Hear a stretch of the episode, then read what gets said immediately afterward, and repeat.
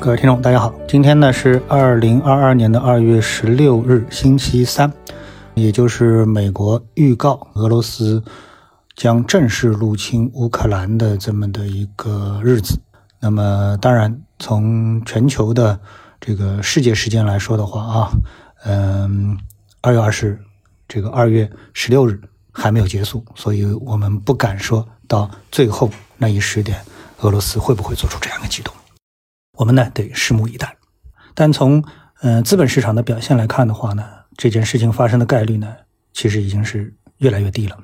美股呢从这次受此消息影响最低呢下探到接近四千三百五十点，我说的是标普啊，现在呢已经是回到了四千四百七十多点的位置啊，因为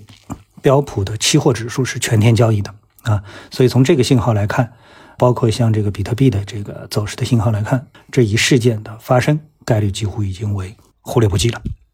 那么今天我们想谈一个什么话题呢？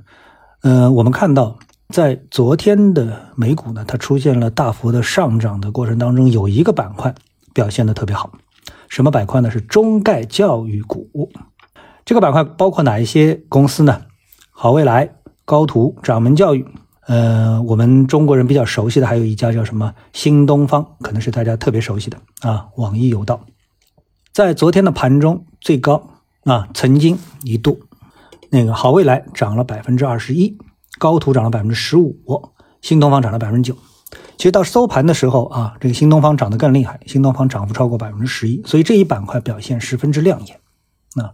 但是同同时呢，我在今天的新闻当中呢，又看到一条啊，大家并可能并不在意的一条消息是什么呢？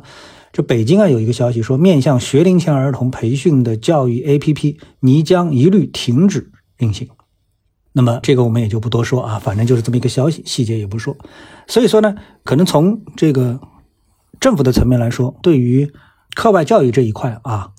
呃，并没有放松，管理啊并没有放松。但是呢，在资本市场上呢，出现了一波比较强烈的反弹上涨的这么的一个现象。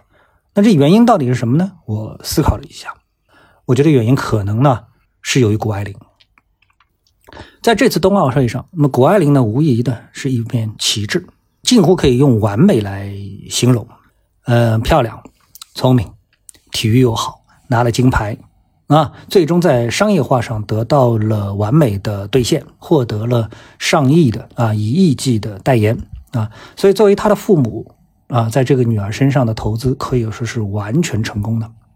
而且不仅是她，我们在一大批的这个在美的华裔运动员身上都看到了这样的一种成功。那这种成功是路边捡来的吗？啊，这显然不是，这显然是由于他背后有那么一个虎妈在背后投资造就了他，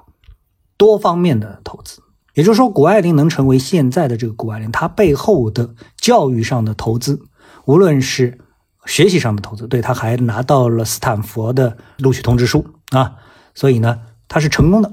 那这种完美的背后，必然是附带了父母的一种巨大的投入，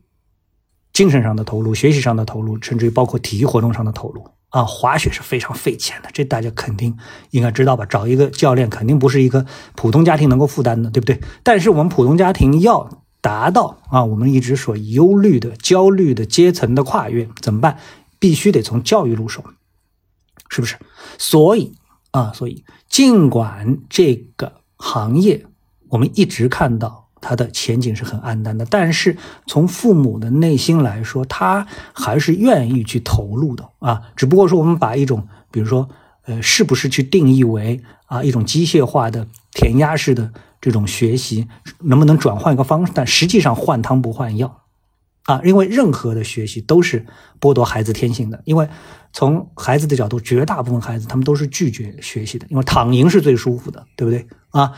比如说弹钢琴啊。嗯，你能想象让一个孩子说，嗯，就你自己吧，你愿意把这个精力去督促你的孩子，但是你不愿意把自己去投入这个事情上面吗？或而且是你发自内心的非常愉悦的说，你每天得花个七八个小时在钢琴上，还是五六个小时在钢琴上？我相信半个小时你都会崩溃啊！但是就在这种有人自觉、有人崩溃的这种筛选过程当中啊，朗朗出现了。谷爱凌出现了。所以，我们说这种在教育上的这种投入，始终是我们亚洲人，特别是中国人，而且是无论是在中国大陆的中国人，还是在美国的华裔啊，在全世界各地的中国人，都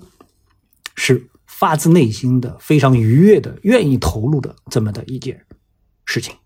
所以由此就不难想象啊，这个中概教育股板块能够获得这样的反弹，它应该不是来自于政策上的转向，而是来自于底层投资者对这一行业的一种信心，是不是这样的？好，那么今天呢，关于这样的一个话题呢，我就跟大家聊到这里，谢谢各位，我们下次的节目时间再见。